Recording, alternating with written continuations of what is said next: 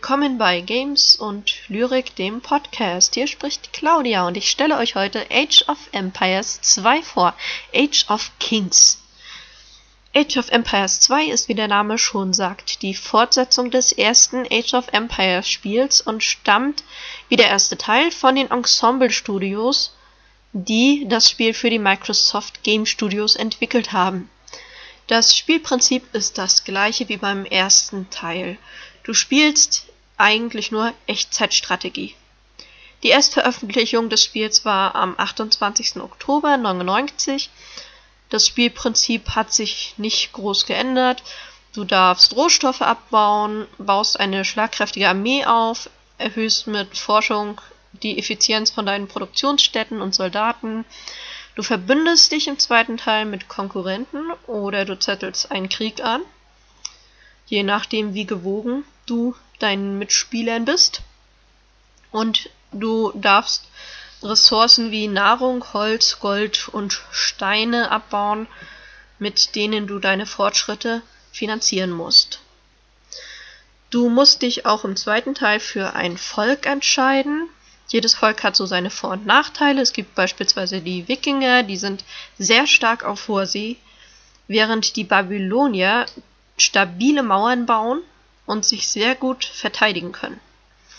Deine Soldaten schickst du sofort zu festgelegten Koordinaten. Die kannst du vom Produktionsgebäude aus dann ähm, direkt dort hinsenden. Aber je nachdem, welches Volk du wählst, unterscheidet sich dann in der Zukunft dein taktisches Vorgehen. Da ja, wie gesagt, jedes Volk auch Stärken und Schwächen hat. Die Musik ist sehr, sehr schön. Sie passt sich der jeweiligen Situation an und der Sound ist ähm, auch wieder sehr toll gemacht. Vögel flattern und zwitschern über die Landschaft. Die Löwen brüllen und aus dem Meer tauchen die großen Wale auf. Ja, die, das Add-on zu Age of Empire 2, also insgesamt gibt es drei Stück. In der Steam-Variante ist das Add-on Conquerors bereits integriert worden. Bei diesem Add-on gibt es drei neue Kampagnen. Du kannst ähm, als Montezuma die Azteken in den Kampf führen. Als El Cid schickst du die Spanier in den Krieg. Das ähm, sind so die Möglichkeiten, die du da hast. Ähm, mit den Grafikerweiterungen gibt es sogar die Möglichkeit, die Age of Empires Landschaft in eine wunderschöne Winterlandschaft zu verwandeln. Oder du hast ähm, auch die Möglichkeit, in einen gefährlichen Dschungel zu gehen. Es gibt ähm, die Azteken, die Hunnen, die Koreaner, die Mayas und die Spanier im Add-on. Die zweite Erweiterung ist The Forgotten Empires. Dort gibt es dann noch die Italiener, die Slawen, die Ungarn, die Inder und die Inkas. Alaric zieht mit den Hunden, Hunden in den Krieg. Dracula kämpft gegen die Türken. Aurea, Aurealana und Pizarro suchen Eldorado in Amazonas und ähm, ich bin mir gerade nicht sicher, ob man es richtig, ob ich es richtig ausspreche. Prithvirai führt die Inder an.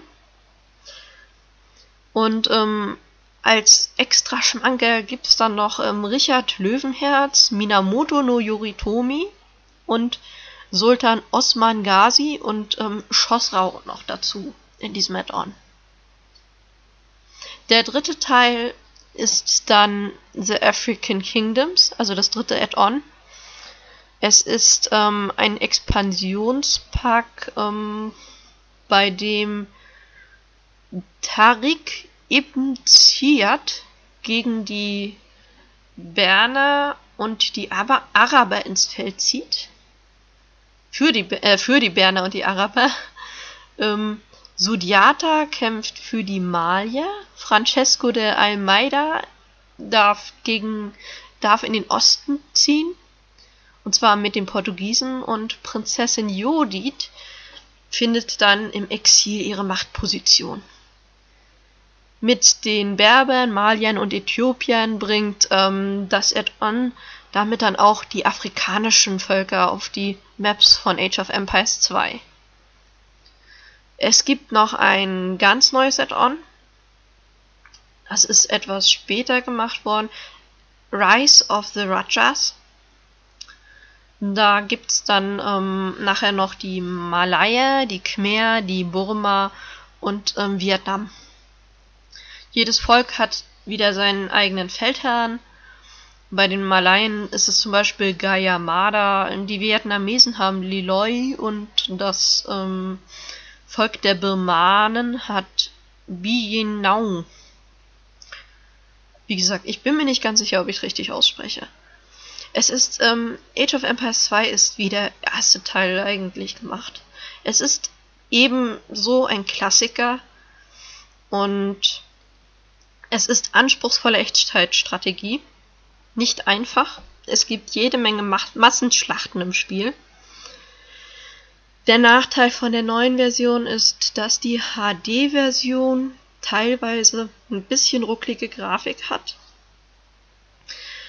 Hast du also das alte Spiel von irgendwann noch zu Hause stehen? Greif lieber darauf erstmal zurück.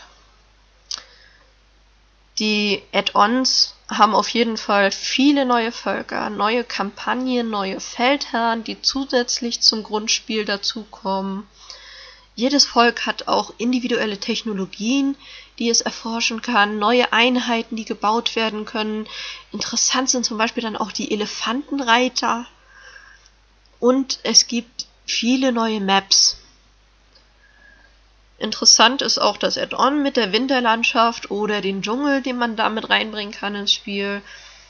Und ähm, andere ähm, von den Add-ons bringen auch eine Wasserlandschaft aus Mangrovenwälder rein. Also wirklich für Age of Empire Liebhaber ist dieses Spiel eigentlich ein Muss. Es gibt jede Menge zu entdecken und ähm, jede Menge Spaß auf jeden Fall. Und natürlich auch anspruchsvollen Spaß. So, das war's heute mit Games und Lyrik. Das war eure Claudia und wir hören uns beim nächsten Mal wieder.